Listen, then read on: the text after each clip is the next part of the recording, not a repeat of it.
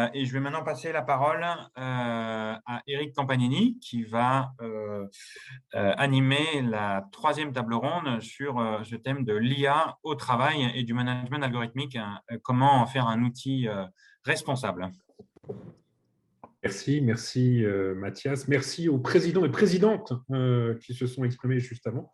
on, va effectivement poursuivre sur le sujet et autour de, ce thème euh, assez essentiel de l'IA au travail, euh, quand on voit, suivant les différentes études, euh, si on prend l'étude de l'enquête de la Commission européenne, 74% des travailleurs européens s'attendent à une disparition d'emplois due à l'impact de l'IA. Donc, il y a une vraie peur, une vraie interrogation.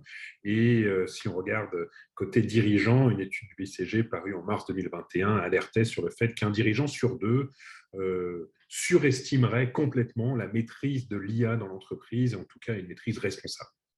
Donc on va voir qu'il y, a un vrai enjeu sur ce sujet-là, avec une dimension naturellement économique et sociale euh, qui est importante à avoir. Alors l'idée, c'est avec les, différents participants de cette table ronde, vous êtes maintenant depuis 14 heures rompus à l'exercice, euh, on va d'abord prendre une première demi-heure pour poser le débat et les enjeux, euh, et ensuite euh, basculer dans les, propositions concrètes euh, qui, qui effectivement la, marque de fabrique de cette journée, de ces états généraux, de façon plus large. Alors, pour lancer le, le sujet et poser le débat. Est-ce que Jérémy Gignot-Katz, vous voulez bien, en tant que, directeur, côté hashtag le plus important des sujets de management algorithmique et avocat au barreau de Paris, peut-être lancer la, dynamique et nous dire mais finalement le management algorithmique, qu'est-ce que c'est euh, et en quoi est-ce un enjeu à la fois pour les entreprises, bien évidemment, mais pour les travailleurs? Euh, posons effectivement euh, peut-être le débat. Jérémy, si tu es avec nous, je, te laisse très volontiers l'ouverture des travaux. Merci beaucoup, Eric. Effectivement, les algorithmes, c'est les algorithmes, c'est un, un, vaste sujet dont beaucoup parlent mais que peu comprennent. Euh, les algorithmes sont utilisés depuis très longtemps par les entreprises pour optimiser le fonctionnement des machines. Mais depuis plus récemment, ils sont utilisés pour optimiser le travail, donc les interactions humaines, les interactions sociales, les euh, ressources humaines véritablement. Je me permettrai deux mots de, définition avant de, rentrer dans le vif du sujet. Qu'est-ce qu'un algorithme D'abord et avant tout, une recette de cuisine est un algorithme? C'est quelque chose de, de, très simple. Un algorithme est un nombre fini d'instructions et d'opérations mathématiques pour conduire à un résultat.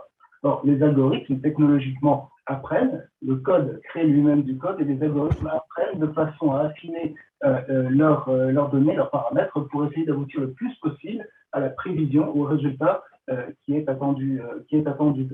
Ces algorithmes, il ne faut pas les confondre avec le concept plus large d'intelligence artificielle, qui constitue l'ensemble des techniques informatiques visant à permettre à des machines de mimer le fonctionnement de euh, l'intelligence humaine, plus particulièrement dans le processus décisionnel, puisque c'est cela qu'on attend aujourd'hui de l'intelligence artificielle.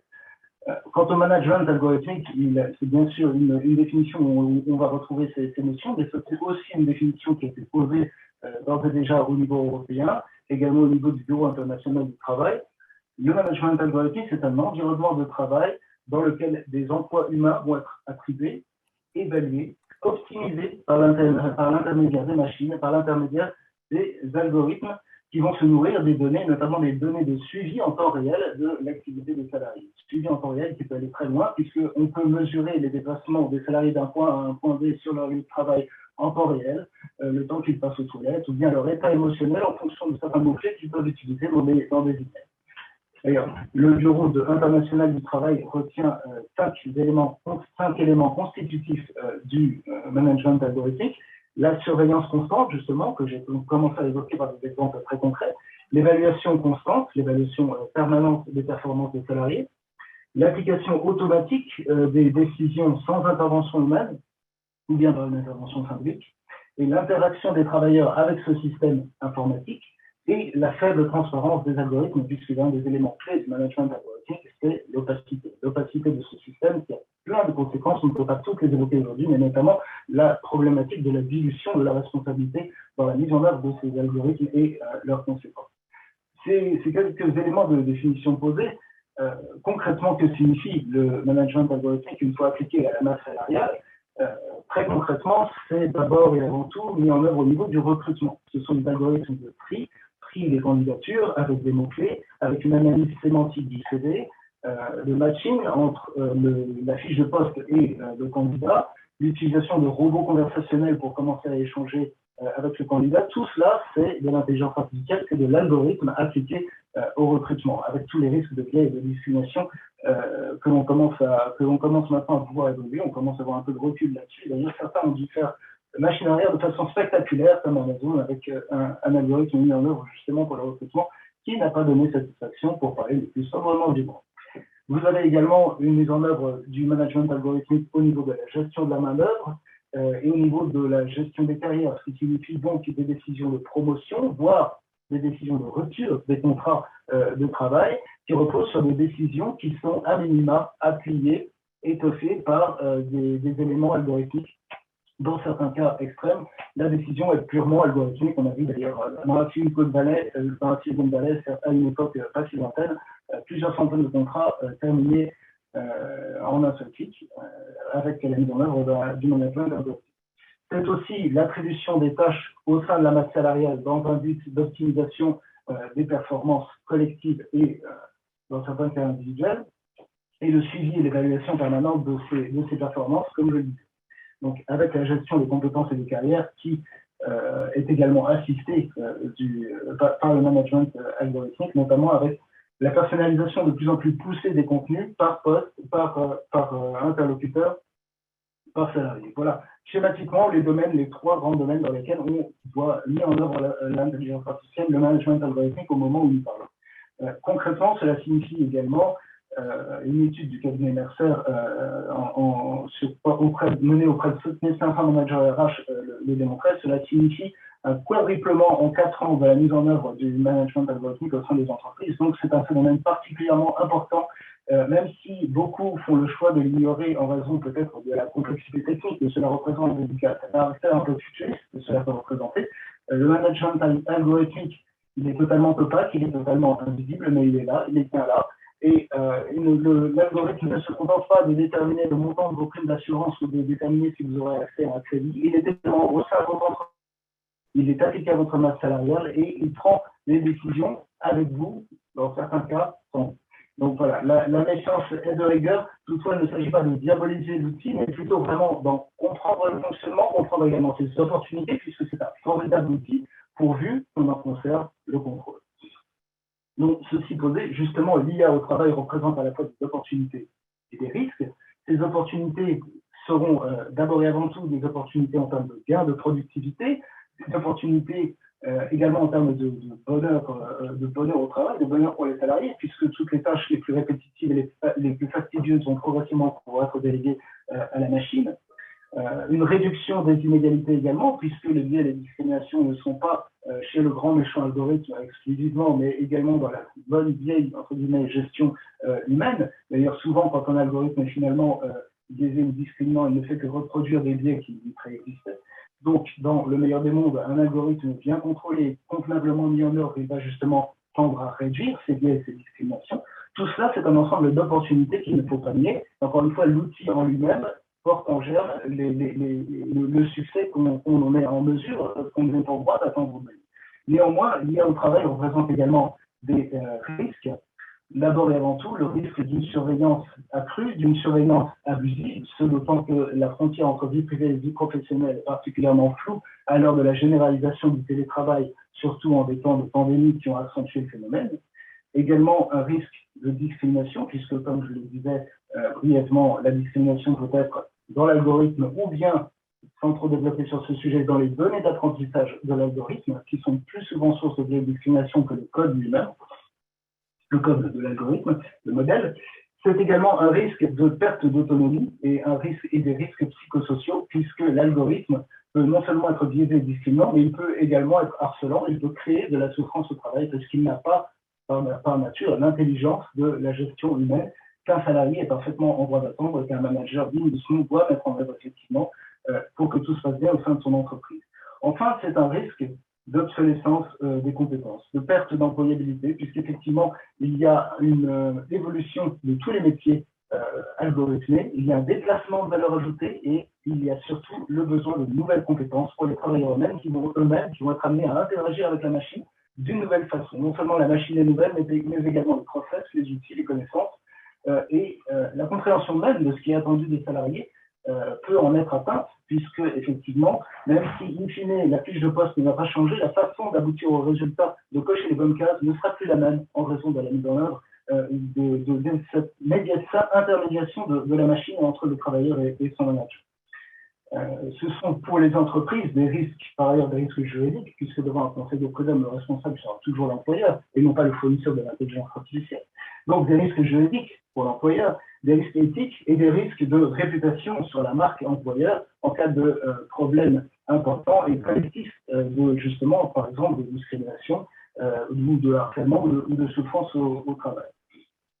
Donc cette question de la responsabilité juridique, comme j'ai commencé à l'évoquer, est véritablement cruciale euh, pour les entreprises, puisque, euh, comme je le disais, l'employeur sera toujours, au final, la personne responsable devant une juridiction prud'homale, mais euh, sans aller jusqu'à cet exemple, la mise en œuvre du management algorithmique présente un risque de dilution des responsabilités, puisque nous ne sommes plus sur le pouvoir de direction, de contrôle et de sanction de l'employeur qui constitue le lien de subordination comme nous l'avons tous appris, comme nous mettons parfois en œuvre d'ailleurs pour certains d'entre nous. Nous sommes sur une incitation plutôt qu'un pouvoir de direction. Nous sommes sur, une surveillance invisible plutôt qu'un pouvoir de contrôle. Et nous sommes sur des conséquences très indirectes, mais, néanmoins très réelles, sur l'évolution de carrière et sur la rémunération, plutôt que sur un pouvoir de sanction. Donc tout cela est, euh, je ne dirais pas pernicieux, mais quand même assez piégeux euh, et, inspire à la méfiance, en tout cas euh, justifie une vigilance accrue.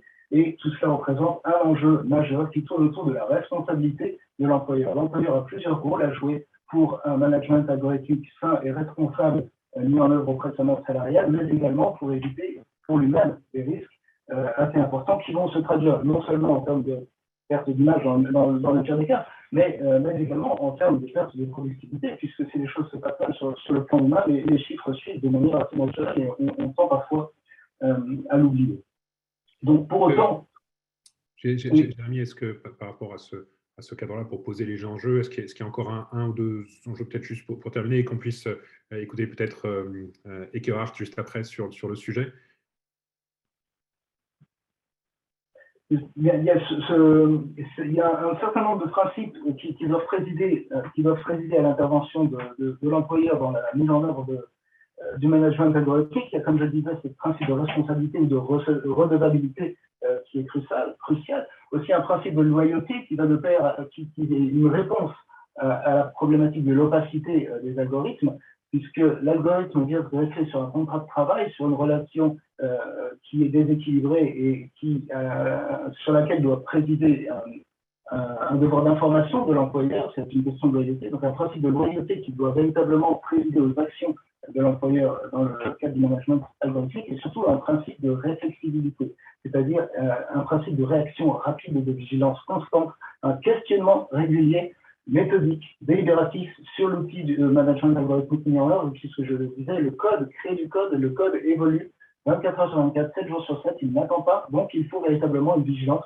constante par des gens compétents et qualifiés pour éviter les dérives, puisque s'il n'y a pas de dérive à un instant T, une semaine plus tard, l'outil peut avoir évolué de lui-même. Voilà, autant, d'opportunités phénoménales, mais également de risques qui requièrent, euh, qui requièrent un certain nombre d'adaptations. Mais je développerai davantage. Merci beaucoup, Eric. Merci, merci Jérémy, d'avoir posé effectivement ce cadre-là. On voit bien que ça touche toute l'organisation. Euh, tu parlais de quadruplement d'usage dans, les RH là, en, en 4 ans, et tu rappelais responsabilité, loyauté, vigilance. Peut-être, Eckhard Ernst, est-ce que vous voulez bien partager, enrichir ce premier tour d'horizon sur les enjeux euh, je rappelle que vous êtes senior macroéconomiste au, sein de l'Organisation internationale du travail. Vous êtes aussi président du Geneva Macro Labs, pour, ne citer que, ces deux, actions. Et euh, vous avez, peut-être pour nous un peu en exclusivité, euh, vous allez publier ce mois-ci un solution paper qui, pose le cadre et propose des solutions très concrètes autour de l'IA au travail pour en faire un vrai bénéfice dans le monde du travail et, pas quelque chose qui, peut être vraiment inquiétant pour, pour l'ensemble des, collaborateurs. Est-ce que, est-ce que je, vous laisse peut-être poursuivre en quelques minutes sur, sur ce cadre? Très bien. Merci beaucoup. Merci Eric et merci au hashtag le plus important de m'avoir invité. et justement, pour me permettre de présenter un peu peut-être les, solutions. Euh, alors juste pour contexte, euh, euh, comme, ça a été dit, je suis économiste auprès de l'Organisation internationale du travail, en même temps président de Geneva Microlabs, qui est un, on appelle ça un think and do tank ici à Genève autour des, objectifs de développement durable. Où on essaie de développer développement justement concrètement des, des solutions, d'où le mot solutions paper, des solutions pour, pour un avenir, avenir dur, durable et soutenable. Et donc, euh, attendez, je me permettais de, de, partager mon écran. Euh, oui, bien sûr. Merci beaucoup. Euh, donc, alors en exclusivité, effectivement, on avait organisé une conférence l'année dernière autour de, l'IA et l'avenir du travail. Et, et ce, mois-ci, on va présenter donc les, résultats ou le, le, résumé de cette, de cette conférence qui regroupait euh, 30, 30 experts internationaux euh, du monde académique, du monde de business, euh, des, partenaires sociaux et, euh, évidemment des organisations internationales. Et, et, donc ce mois-ci, on va, va comment dire, présenter un peu un, résumé succinct. donc Jérémy, il a déjà bien, très bien résumé un peu les, défis de, de l'IA sur le monde, au monde du travail. Mais donc, je vais me concentrer peut-être dans mes, quelques minutes que j'ai euh, euh, ici sur, les solutions que, que, nous avons extraites un peu dans, de la discussion euh, qu'on a eue l'année dernière avec, euh, avec nos experts. Hein. Et donc, en gros, on a, on a tiré six solutions qui nous paraissent euh, essentielles pour, pour dire, encadrer le débat.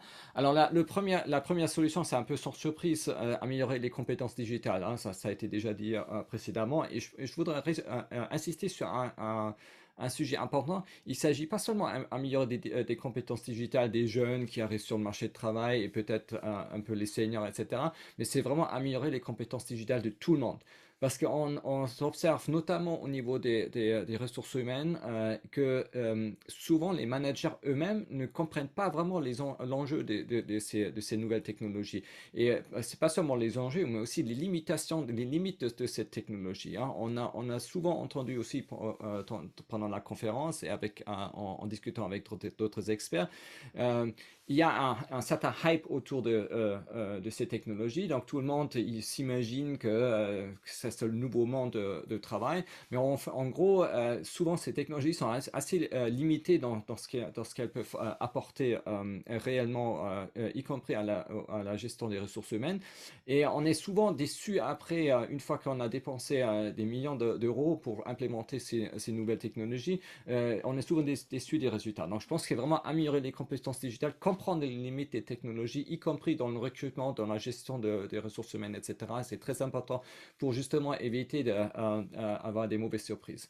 Renforcer la souveraineté digitale, encore une fois, c'est un, sujet qui a été débattu un, un, peu par, tout le monde dans les, débats internationaux, mais, important ici aussi à insister sur le fait qu'il y a vraiment un équilibrage à faire entre d'un côté euh, euh, les besoins des entreprises de rester compétitifs et d'utiliser euh, ces, nouvelles technologies, y compris parmi les PME. Je pense que c'est surtout ça qu'il faut insister aussi, c'est que souvent l'orientation technologique est très, très, très fortement influencée par les grandes entreprises.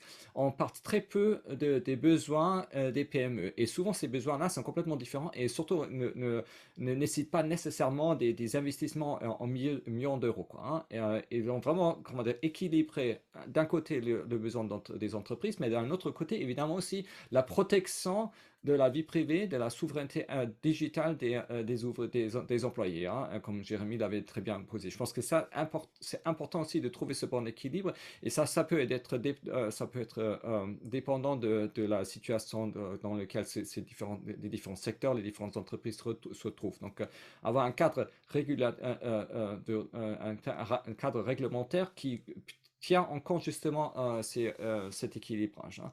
Euh, euh, troisième point sur lequel moi j'insiste beaucoup, et à mon avis, c'est au niveau, surtout au niveau des policy makers que, qu'on n'a pas encore tout à fait intégré cet aspect-là, c'est que développer un écosystème de régulation de, de l'IA.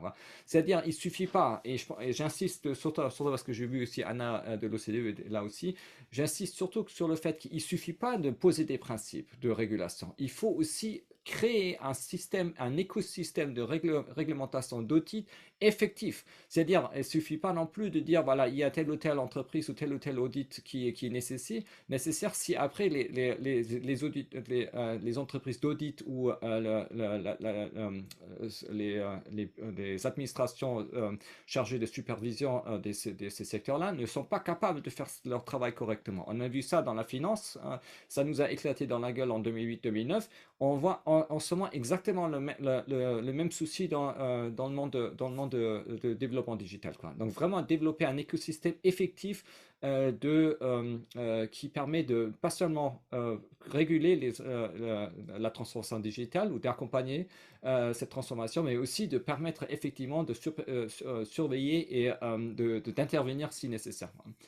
Quatrième point important aussi, c'est considérer l'IA comme une infrastructure. Pareil, c'est c'est pour les entreprises, mais créer un écosystème, pas seulement pour une entreprise, euh, par exemple dans son recrutement, mais un écosystème entre les entreprises, les, euh, administrations publiques, l'ANPE, etc., et, les, institutions de formation pour, pour créer, pour mieux comment dire, anticiper les changements pour mieux accompagner euh, les employés dans leur, dans leur transition euh, euh, autour, autour de, leur carrière, autour de leur vie, professionnelle. Hein. Et ça renvoie un peu le premier point, c'est améliorer les compétences digitales. Ici, c'est vraiment important de comprendre quelles sont les technologies qui sont, qui sont productifs, qui sont efficaces dans, cette, création d'une infrastructure digitale effective pour, pour les transitions professionnelles. Ce n'est pas évident du tout. Euh, il y a beaucoup, d'entreprises qui essaient, euh, très peu qui sont vraiment efficaces dans ce domaine-là. Euh, quatrième point, cinquième point important, il y a beaucoup d'incertitudes aujourd'hui. On voit, et on ne parle pas seulement d'incertitudes géostratégiques ou géopolitiques, mais vraiment une incertitude sur qu'est-ce que l'avenir du travail va, va, nous, va nous apporter. À mon avis, ces nouvelles technologies peuvent apporter au moins une chose euh, bénéfique dans, ce sens-là, c'est que de, nous permettre de réduire cette incertitude en, proposant quelques scénarios qui nous qui reste le plus probable. Nous, à OBIT, on a commencé à développer une technologie justement sur, sur, la, sur, sur la base de l'intelligence collective, de, d'intégrer un peu les différentes perspectives que les gens peuvent avoir, que ce que, qu'ils viennent de, du monde des RH, du monde euh, euh, de, de, politique, du monde des, euh, des institutions de formation, etc. Donc de, regrouper un peu toute cette intelligence collective et de, permettre à l'IA de nous, de nous identifier quelques scénarios plausibles pour justement mieux concentrer l'effort aussi bien politique que d'investissement au niveau des entreprises dans ces différents scénarios. Et, euh, euh, sixième dernier point, à mon avis, et ça c'est surtout pour, pour des, entre, des organisations comme la, euh, comme la mienne, c'est établir un, un, observatoire du management algorithmique, évidemment en collaboration avec nos partenaires privés, parce que c'est vraiment quelque chose qui nous, qui nous, qui nous importe, pouvoir accompagner cette, cette, transformation technologique pour être vraiment à la hauteur de, de ces, de ces, de ces enjeux-là.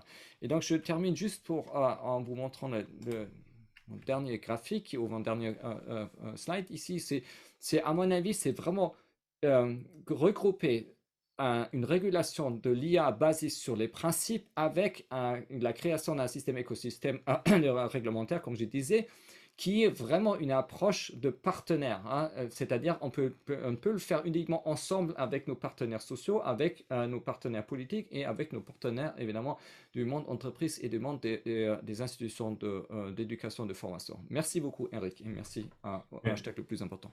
Merci Eckhart, extrêmement clair. On comprend bien que à la fois le sujet n'est pas simple et, qui nécessite effectivement de mobiliser un écosystème assez large. Euh, peut-être Hélène Chinal, euh, si, vous voulez euh, donner votre vision en, complément de ce qu'on a vu jusque-là. Je rappelle que parmi les multiples activités que vous avez, vous êtes ici en tant que board member de Impact AI, qui est aussi un think et do tank. qui fédère différentes parties prenantes. Je trouvais que c'était intéressant de vous faire rebondir là maintenant pour voir votre vision par rapport à ce qui était évoqué jusque-là et, si on devait retenir quelques propositions, quelles pourraient être pour pouvoir reprendre le contrôle de l'IA au travail. Déjà, merci, merci de m'avoir invité. Et effectivement, peut-être pour revenir sur Impact AI, qui est un signe et doux, et vous avez raison d'insister sur le doux. C'est en fait, ce collectif a été créé au moment du rapport Villani, à un moment où on entendait beaucoup de peur en fait vis-à-vis de l'IA, dans le monde du travail en particulier. Et donc notre objectif, ça a été de co-construire dans un écosystème avec des petites, grosses et moyennes entreprises, mais aussi des écoles, des associations, finalement de travailler sur un certain nombre de sujets autour de la démystification de l'IA, de détruire les peurs et pour ça un gros travail autour de l'éducation, l'éducation au sens anglo-saxon du terme. Hein. donc c'est d'ailleurs un, groupe que j'anime depuis la création de ce Think and Do Tank, où finalement on a pris deux angles d'attaque un, peu différents sur ce sujet. Comment l'IA peut contribuer finalement à l'apprentissage et à la formation, qui est un registre assez différent que celui qu'on évoque aujourd'hui. mais ça, c'est un élément qui est, important. Mais le premier axe sur lequel on a travaillé, c'est finalement qui et comment doit-on former à l'intelligence artificielle dans une logique justement d'une IA responsable. Donc le premier travail qu'on a fait, c'est tout simplement quelque chose qui n'existait pas, hein, qui était la collecte des formations qui pouvaient exister. Et il y a quatre ans, il en existait un certain nombre, mais pas tant que ça. et donc d'offrir ce catalogue pour qu'il soit consultable à tous, que ce soit en primo-éducation, mais aussi dans la formation continue, comment peut-on se former à l'IA quand on se pose des questions? Donc, première, première action qu'on a menée. La deuxième action, ça a été de réfléchir à quel est l'impact de l'intelligence artificielle sur les métiers dans l'entreprise. Et du coup, là, on a produit un livre blanc en, en, interviewant des personnes qui avaient un impact de l'intelligence artificielle dans leur métier dans quatre secteurs différents d'activité, euh, qui sont euh, l'assurance, euh, l'éducation, la relation client et le quatrième, j'ai un trou de mémoire. quel est le dernier Je... Bon, c'est pas grave. Et, donc, ce qu'on en a ressorti de, ce livre blanc, c'est qu'il y avait la nécessité finalement de faire comprendre au sein de l'entreprise et pas seulement sur les métiers pour lesquels ça a un impact, mais aussi au management de ces métiers, euh, ce que c'est que l'intelligence artificielle, de créer une pluridisciplinarité au sein de l'entreprise euh, pour comprendre l'intelligence artificielle et ce qu'elle a comme impact. Donc ça, c'est un point qui est complexe, hein, parce qu'en en fait, on parle d'algorithmique, donc métier de mathématicien et d'informaticien, mais dans la réalité, un algorithme, il fonctionne que s'il y a la technique, mais il y a aussi de la compétence métier autour de l'usage de cette intelligence artificielle. Et donc finalement, de regrouper au sein de l'entreprise des personnes pour construire une intelligence artificielle qui soit réellement au service de l'usage et pas du contrôle. C'est un point qui a été évoqué hein, dans la peur qu'on a identifiée autour de l'intelligence artificielle, c'est est-ce qu'elle va me remplacer finalement l'intelligence artificielle dans mes tâches? En fait, l'idée générale dans l'entreprise, et ça a été dit aussi, c'est plus d'efficacité, supprimer des tâches à moindre valeur ajoutée et finalement aider à la décision. Et donc, pas remplacer l'humain, mais aider l'humain à mieux travailler, à être plus efficace et finalement augmenter sa propre valeur ajoutée et la valeur ajoutée dans l'entreprise. Donc, ce qu'on a tiré de ça, c'est que d'abord, il fallait faire comprendre aux managers et au plus haut niveau des entreprises ce que c'est que l'intelligence artificielle, ses risques et ses opportunités. Et ça, finalement, on s'est rendu compte euh, par ces interviews que ce n'était pas assez fait euh, et que c'était un des éléments clés euh, qu'il fallait mettre en œuvre. Dernier élément, en fait, qu'on a construit, ben, en toute logique avec ce qu'on a vu, c'est de la sensibilisation par un certain nombre d'événements qui ont touché à la fois des publics professionnels, mais pas que, euh, pour euh, partager euh, avec ce public ce que c'est que l'intelligence artificielle, ce qu'est son impact. En fait, en gros, enlever un certain nombre de peurs, essayer de rendre les sujets plus transparents et aussi faire comprendre à comment l'aborder qu'on soit jeune, moins jeune, et, finalement comment être plus fort par une meilleure connaissance de l'intelligence artificielle dans l'entreprise, sur son métier, mais aussi sur sa manière de fonctionner au sein de l'écosystème. donc voilà un, premier travail qui a été fait au sein d'Impact AI. un autre sujet peut-être plus pointu, en fait, ça a été évoqué aussi, tous les métiers peuvent être concernés par l'intelligence artificielle. Donc, avec un des membres d'Impact AI, qui est spécialiste de formation, on a monté une formation pour les ouvriers et voir quel est l'impact finalement de l'intelligence artificielle sur leur poste de travail. Donc, on a élaboré cette formation à la fois avec des industriels et, et des personnes directement concernées finalement par ces formations pour offrir cette formation à des personnels euh, pas forcément qualifiés, mais qui sont confrontés euh, dans leur quotidien à l'usage euh, de l'intelligence artificielle et donc mieux la comprendre, qu'elle fasse un peu moins peur et du coup qu'elle soit plus utile. Voilà ce que je, voulais témoigner concernant Impact AI et sur les travaux qu'on a menés autour de ces sujets. Merci, merci pour ce, pour, cette, euh, pour cet éclairage. Euh, je, me suis permis de regarder rapidement les, quatre métiers, c'est assurance, relations clients, santé et éducation. Ah, santé, j'avais oublié la santé qui est quand même très important. Qui est quand même évidemment très, très impacté. Et, et j'invite aussi à, à regarder les travaux qu'on a pu mener côté hashtag le plus important sur, sur l'impact de l'IA dans la santé, qui est effectivement très, très marqué. Vous avez raison sur ce sujet d'éducation. Le chiffre que je rappelais tout à l'heure de 74% des travailleurs européens qui, considèrent que l'IA va remplacer un certain nombre de, euh, de, de métiers ou d'activités. En fait, ce chiffre-là chute de moitié à partir du moment où les travailleurs sont davantage informés. Euh, et je crois que dans votre étude 2020, vous notiez que les chiffres étaient en baisse de 11% par rapport à 2018, justement sur la crainte que les travailleurs pouvaient avoir. Donc l'idée, c'est pas non plus de tomber dans l'angélisme complet, euh, ni, de diaboliser, mais de, trouver le, juste équilibre. c'est peut-être une bonne transition et, merci encore une fois, Hélène Chinal, pour, pour écouter Olga, euh, Kokchagina, qui, est enseignante chercheuse en management de l'innovation à Mine Paris Tech et l'EDEC Business School. Euh, vous êtes ici en tant que membre du CENUM. Euh, ça, intéressant, je rebondis sur ce que avez écrit tout à l'heure, l'importance de cet observatoire que vous avez rappelé aussi, euh, Hélène Chinal. Est-ce que vous voulez rebondir sur, sur les premières interventions et, peut-être nous expliquer d'abord le rôle du CENUM dans ce contexte? Ah oui, tout à fait. Euh, tout d'abord, bah, merci beaucoup et merci pour euh, votre invitation. Donc euh, déjà, on a présenté, je pense que le panorama assez riche de, ces sujets et je vais essayer de rebondir justement sur le rôle de SINUM et comment et en quoi en fait on, travaille sur des sujets connexes. Donc le SINUM, c'est le Conseil national du numérique, comme, donc SINUM est plutôt une commission indépendante chargée de porter une réflexion ouverte euh, finalement sur euh, la relation des humains en numérique. Et en fait, euh, le, le a été créé en 2011. Et, et là, en fait, le, le, constat depuis le début de cette mandature qu'on a commencé en 2021, c'est qu'on a suffisamment avancé sur les sujets du numérique, sur finalement, on a pu créer en France les entités différentes qui sont quand même bien représentées pour soutenir les entreprises dans tout ce qui est le, conseil sur le numérique. Et en fait, aujourd'hui, euh, en fait, on a vraiment besoin d'avoir cet espace de réflexion euh, finalement sur euh, quel est l'impact du numérique pour nos sociétés, pour nous en tant qu'individus, pour finalement les, organisations différentes.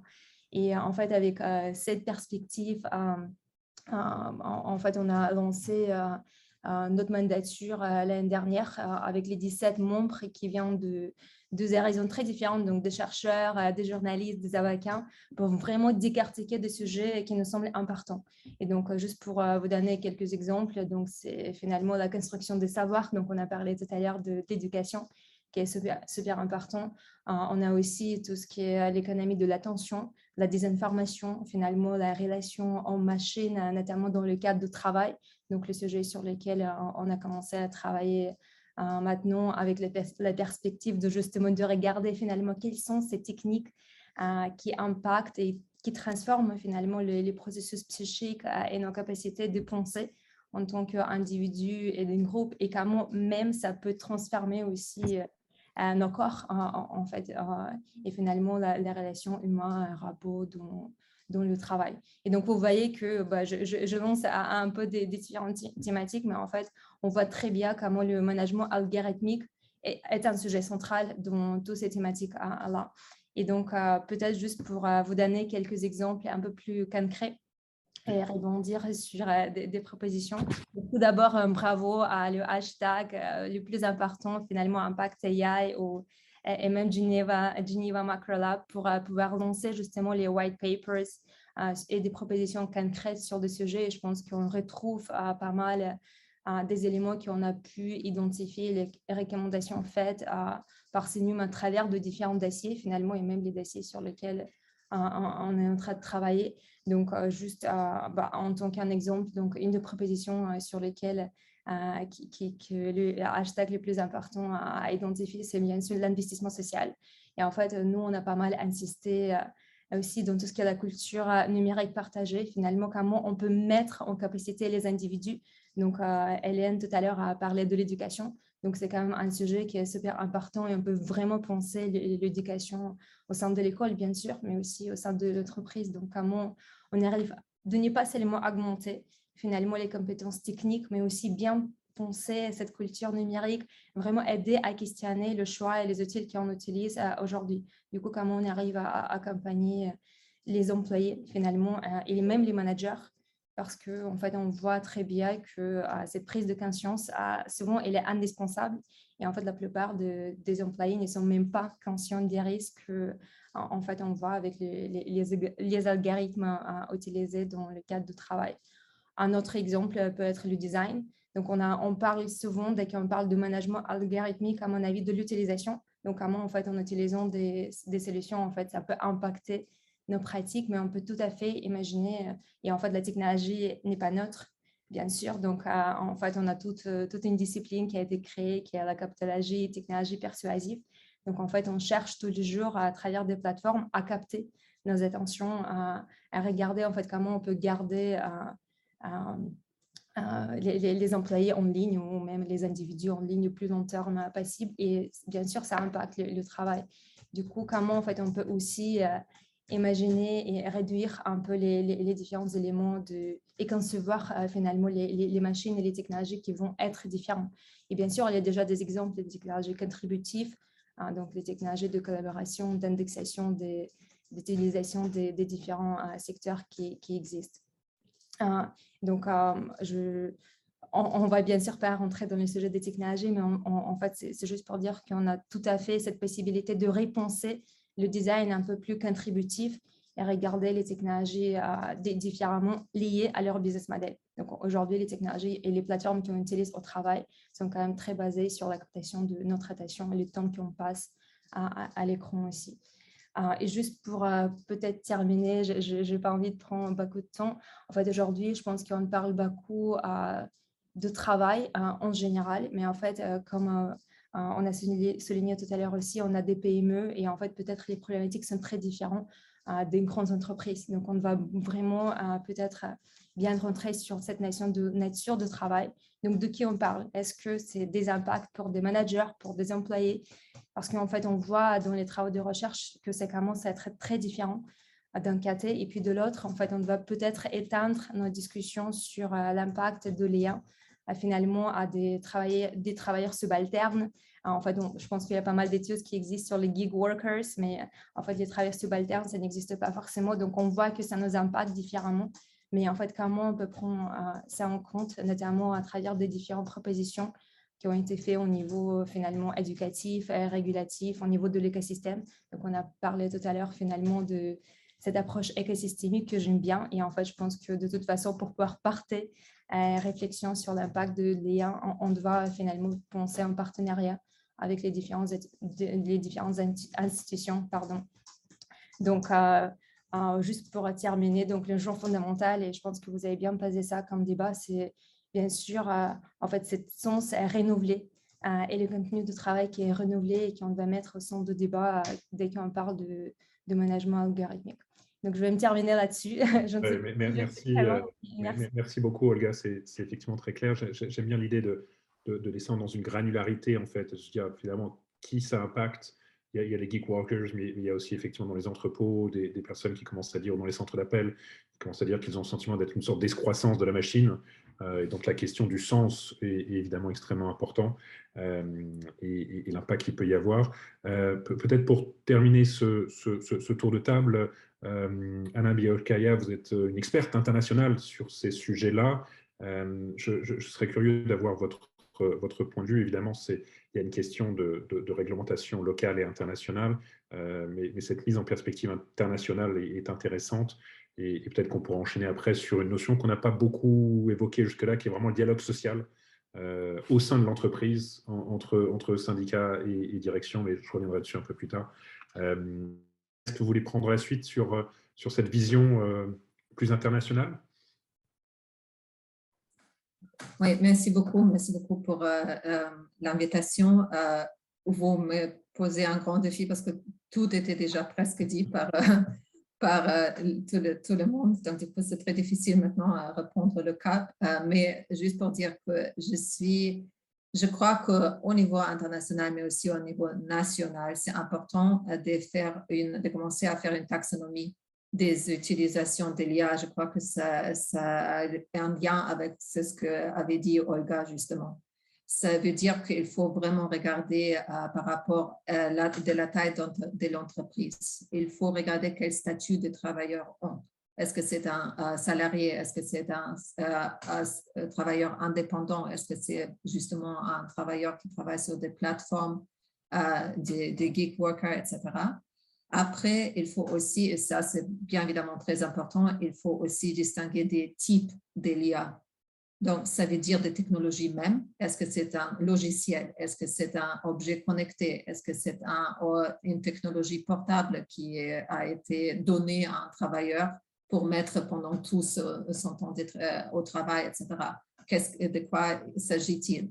Est-ce qu'il euh, y a une euh, fonction spécifique liée à cette technologie? Donc, ça veut dire tout ce que Jérémy a évoqué tout à l'heure, est-ce que c'est utile pour, qui est utilisé, qui est utilisé pour le recrutement? Est-ce que c'est un algorithme de gestion? Est-ce que c'est un algorithme décisionnel? Qui attribue des tâches pendant le travail, etc. Et après aussi, troisièmement, voyez comment il fonctionne comment, quel est le grade de l'intrusion.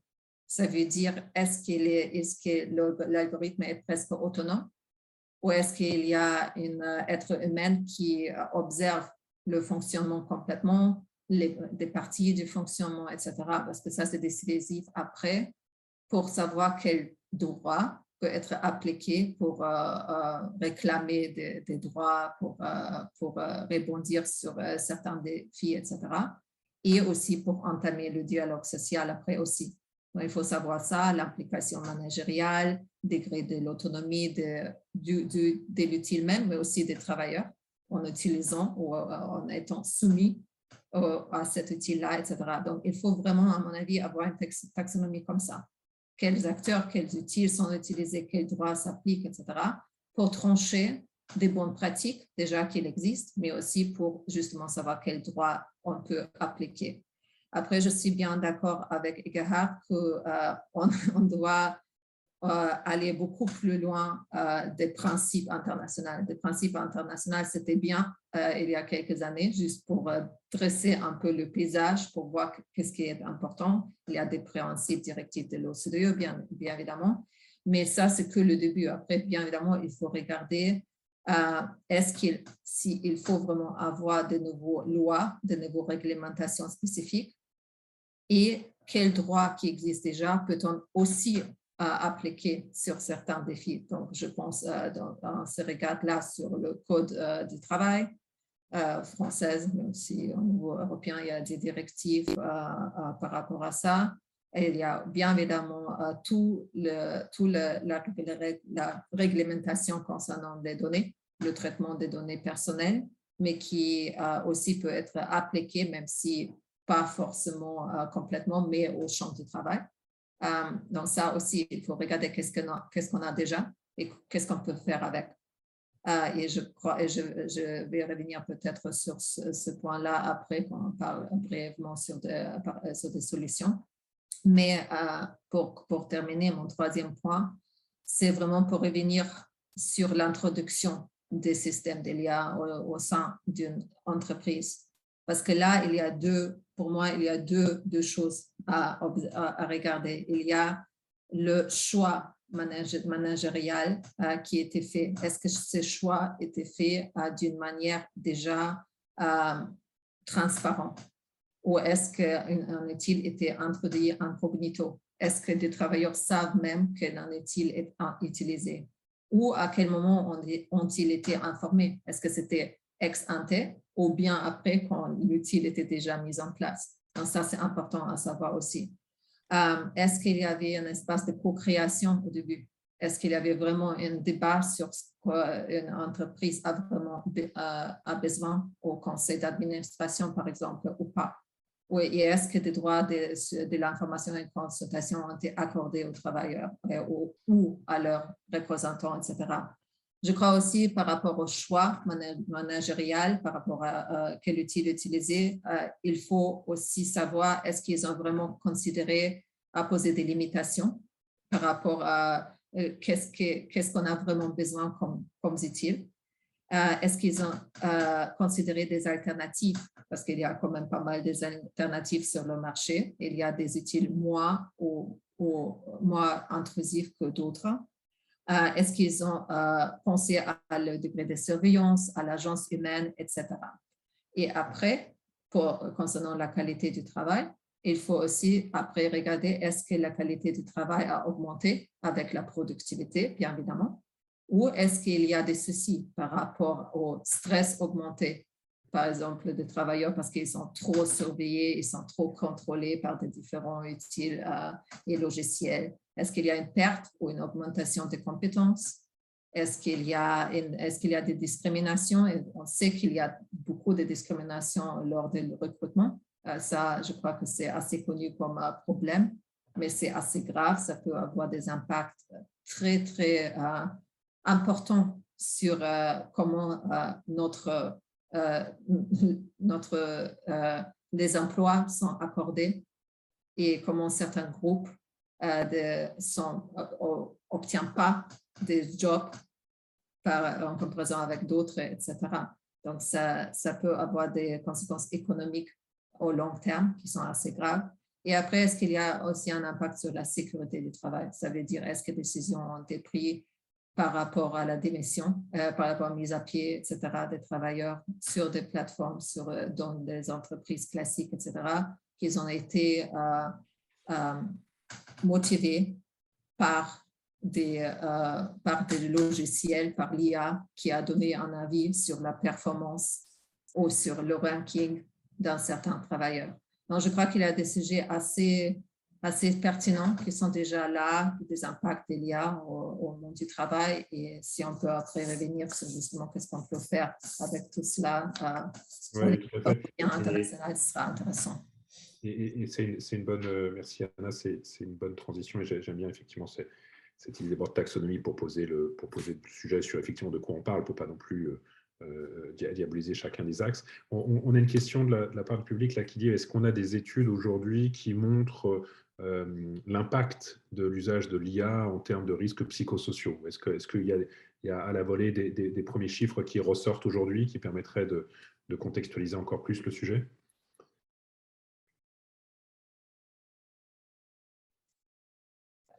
Moi, je, peux commencer à répondre parce qu'on est en train de regarder justement ces, euh, ces, ces travaux-là. Donc, en fait, aujourd'hui, qu'est-ce qu'on constate? C'est que oui, en fait, on commence à identifier, à avoir peut-être des, études qui montrent des effets négatifs possibles. Mais en fait, on a, c'est que des exemples. Aujourd'hui, en fait, on a des vrais, en fait, on a que des corrélations, mais en fait, on manque un peu des causalités. Donc, en fait, on voit des effets néfastes, mais en même temps, ça peut être lié à quelque chose d'autre. Donc, il faut mmh. vraiment regarder quels sont d'autres environnements et d'autres aspects qui peuvent peut-être influencer ces effets négatifs. Donc, en mmh. fait, on a, si vous voulez, que des alertes, mais on n'a pas encore de causalités euh, qui sont établies euh, de façon très euh, robuste, qu'on peut justement montrer en, toute conscience, en fait. D'accord. Merci, merci Olga. Anna, je ne sais pas si, si, si, vous avez quelques, quelques chiffres déjà sur ce sujet-là, ou effectivement vous confirmez, comme dit Olga, qu'on est plus pour, sur le qualitatif aujourd'hui plus que sur du quantitatif Non, je ne pas, je connais pas des études vraiment qui sont comme telles, mais il y a beaucoup de sondages qui ont été faits par des syndicats au sein de leurs membres avec des questions très concrètes, très ciblées sur, par exemple, quand un système d'ELIA a été introduit au sein de votre entreprise. Est-ce que vous avez ressenti ça et ça, ou est-ce que vous avez eu tel et tel problème, ou, euh, etc. Donc, il y a des sondages et des résultats des sondages comme ça qui, sont, qui existent. Peut-être justement pour rebondir, je vais vous laisser la parole, euh, Anna, si, on devait garder euh, une à deux propositions très concrètes de ce qu'il faudrait faire aujourd'hui. Donc, vous avez parlé effectivement de, de, fixer cette taxonomie tout à l'heure et, de poser un certain nombre de questions sur, sur l'usage. Qu'est-ce que vous aimeriez partager là comme, comme proposition concrète? Si on devait en garder une ou deux, qu'est-ce qu'il faudrait retenir selon vous? Bah, je crois que je suis d'accord qu'il faut former des gérants, des managers, mais aussi il faut euh, former des DPD par rapport aux sujets qui sont liés vraiment au algorithmic management. Et il faut bien évidemment former des représentants des travailleurs concernant euh, quelles questions faut-il poser à, la, à la, le conseil d'administration ou quoi qu'il en soit comme structure euh, à laquelle ils ont droit à poser des questions. Donc ça, je crois que ça, c'est très important et ça, c'est euh, l'étape, la première étape pour entamer le socle social ou la négociation collective. C'est de comprendre de, de, quoi on parle parce qu'il y a une vraie je dirais, une insécurité euh, au, sein, au sein des travailleurs en se disant on n'a pas le même savoir comme les dirigeants ou comme les, les, gens qui travaillent dans le numérique, etc. On ne on connaît pas de quoi, de quoi ils parlent et on ne comprend pas vraiment des utiles. Et après, ça c'est une chose. L'autre chose, c'est, j'ai déjà dit, on a le code du travail qu'on peut appliquer Certainement, on a le RGPD qu'on peut appliquer aussi dans un certain sens, mais je crois que où on a besoin d'une nouvelle réglementation, vraiment, c'est sur la transparence. Et là, il faut vraiment travailler beaucoup plus sur euh, les euh, droits des, devoirs de l'entreprise. Il n'existe pas euh, un devoir de vigilance par rapport, par exemple, à l'introduction de l'IA. Il n'existe pas une vraie certification en tout ce qui concerne euh, des outils euh, du management algorithmique euh, qui puissent se faire, par exemple, au niveau des branches. aussi pour créer plus de la transparence. Et, je crois qu'il faut aussi avoir justement des, des, des, devoirs des entreprises pour faire une documentation, par exemple, détaillée des, des fonctionnements des algorithmes, mais aussi par rapport aux données qu'ils utilisent et qu'il euh, sauvegarde, qu'il collectionne et qu'il partage après et avec qui, etc.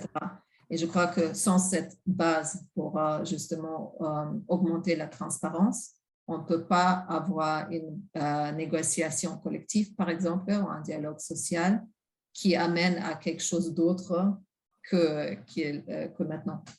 Donc, il faut vraiment travailler sur ça. Et les, projets européens ne sont pas, sont pas encore là. Ils sont en train d'être discutés, mais ils vont voir le jour, comme on sait tous, euh, d'ici quelques années. Et ils ne sont déjà pas suffisants par rapport à ces questions-là. On voit, on voit ça déjà. Oui, par rapport à un phénomène qui s'accélère. Donc, formation d'un côté, transparence de l'autre. Euh, peut-être, euh, Hélène, si, si, vous deviez retenir une ou deux propositions très concrètes de, de, recommandations pour à la fois les personnes qui nous écoutent et les, entreprises et les partenaires sociaux, ce serait quoi? Ah, je souscris exactement à ce qui vient d'être dit. Hein. Transparence et formation. Euh, je pense que l'IA, ça a été dit euh, dans la conférence précédente, c'est un sujet totalement pervasif aussi. Hein. Euh, donc, certes, je pense qu'il faut former le management, il faut former les salariés, mais je pense qu'il faut prendre le sujet aussi un petit peu en amont. dans, les études scolaires et supérieures pour qu'il y ait un minimum d'éducation commune sur tous ces sujets-là. Donc, euh, je pense qu'il faut aussi euh, élargir le sujet pour rendre le sujet plus compréhensible parce qu'il est quand même vu encore aujourd'hui comme une affaire de spécialistes. Et je pense que rendre les sujets transparents, c'est aussi ça. Ok, peut-être Eckehart, si, si vous voulez rebondir, s'il y avait une ou deux propositions à garder de façon très concrète. Oui, merci. Je, je, rajouterai sur, euh, sur les questions de transparence et euh, de formation un, un, thème qui, moi, m'est très cher toujours, c'est la prévision. La prévision des, nouveaux risques qu'on n'a pas encore vraiment qu'on a anticipé concrètement. Et il y a, des, développements qui m'inquiètent beaucoup, notamment autour des, nouvelles réglementations proposées par la Commission européenne qui en fait euh, euh, sont très influencés maintenant par les, euh, par les GAFA, par les grandes entreprises digitales, qui essaient justement de, de comment dire, limiter un peu l'impact de ces réglementations parce que les, les policymakers souvent n'anticipent pas concrètement l'impact que ça peut avoir. Et c'est pour ça que j'insiste beaucoup sur, sur le thème de, de créer des organismes, des, des observatoires indépendants qui justement peuvent prévoir peut-être de manière indépendante euh, ces nouveaux risques qui sont, euh, en train d'émerger. On a, on souvent tendance à ne pas analyser ce qu'on ne connaît pas. Et l'IA pose vraiment ce problème. Hein. C'est complexe comme sujet. Euh, euh, même les scientifiques qui s'en occupent euh, ne connaissent pas nécessairement tous les détails. Et nous, en tant qu'amateurs, entre guillemets, on est obligé de, après, intervenir en essayant de réglementer. Donc, je pense a vraiment avoir des experts qui, et, et de, pluridisciplinaires qui prévoient des nouveaux risques émergents ou potentiellement émergents dans ce, dans ce domaine, pour moi, c'est très important. Mmh ça rejoint aussi la, question de l'observatoire qu'on évoquait, euh, qu'on évoquait tout à l'heure sur, sur, ce sujet. Euh, Olga, peut-être une reco avant de, laisser la parole à Jérémy pour conclure?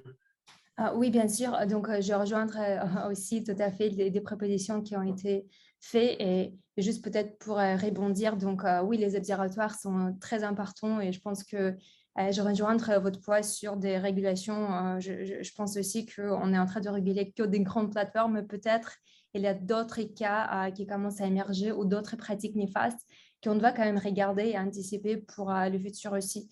Du coup, je ne sais pas si c'est le rôle d'observatoire ou même dans les entreprises, on peut instaurer des pratiques d'utilisation et des réflexions où en fait au final les gens peuvent euh, collecter un peu de, bonnes pratiques, des mauvaises pratiques. Il y a des sites par exemple qui existent sur les dark patterns où en fait on essaie justement d'utiliser un peu une intelligence collective pour pouvoir décartiquer et s'informer aussi sans finalement attendre juste la régulation qui va peut-être pas non plus euh, changer complètement la façon comment euh, les entreprises fonctionnent et comment les plateformes évaluent. Et peut-être juste pour ajouter un autre, euh, une autre partie sur laquelle j'aimerais bien que peut-être les régulations avancent dans le futur, c'est pas juste à réguler nos pratiques d'utilisation, mais aussi la façon comment ces solutions sont conçues aujourd'hui. Donc, pour revenir justement sur le design abusif, les, les designs trompeurs qui existent aujourd'hui. Donc, peut-être il y en a, et ça, à, mon avis, c'est au niveau des, régulations plutôt, donc comment en fait on peut soutenir cette pratique de transparence sur la façon comment les solutions sont conçues aussi. Et, il y a peut-être aussi, je rebondis sur, merci Olga, je rebondis sur ce que tu as tout à l'heure, sur cette logique de certification au niveau des branches. Il y a probablement aussi au niveau de la certification à titre individuel, pourquoi pas afficher euh, à titre individuel en tant que salarié que je suis sensibilisé et sensible euh, à ces sujets de responsible AI euh, un peu comme j'affiche mon TOEFL, finalement, je pourrais afficher aussi une sorte de score de compréhension générale euh, sur, le, sur, le sujet, pourquoi pas demain. Euh, merci. Peut-être, Jérémy, pour terminer ce, tour de table de propositions très concrètes, en, quelques mots, des recommandations de ton côté Je vais en quelques mots, mais effectivement, transparence et formation, les mots-clés qui ont été martelés sont très justes on ne peut pas faire sans les partenaires sociaux. On ne peut pas implémenter raisonnablement ces solutions sans les partenaires sociaux. Donc, dialogue social, avec une notion qui est très importante et qui est chère aux praticiens du RGPD, d'ailleurs, c'est la notion d'analyse d'impact. Les partenaires sociaux, le, dialogue social, il ne faut pas le mettre en œuvre une fois que le euh, management algorithmique est en marche, est, en vigueur, est appliqué. Il faut déjà s'interroger avec les partenaires sociaux sur l'opportunité. Ce n'est pas parce qu'un outil technologique existe qu'on en a besoin. Est-ce qu'on en a vraiment besoin? Comment va-t-on le mettre en œuvre? Analyse d'impact, quelles vont en être les conséquences, et tout ça en amont de la mise en œuvre. Ce point est essentiel. Et euh, par ailleurs, les partenaires sociaux pourraient tout à fait faire appel à des data experts euh, pour euh, développer l'expertise qu'ils n'ont pas encore, soyons optimistes, de la même manière que pourront le faire les partenaires sociaux dans le cadre du dialogue social qui est déjà prévu par un texte européen. Justement, la, le projet, la proposition de directive du 9 décembre 2021 pour les conditions de travail des, des travailleurs de plateforme qui va tout à fait dans ce sens d'un dialogue social sur la mise en œuvre du management algorithmique. Mais pourquoi s'en tenir aux plateformes Puisque le management algorithmique pour insidieux qu'il est, se répand partout et bien au-delà justement des plateformes? C'est ce qui nous mis aujourd'hui.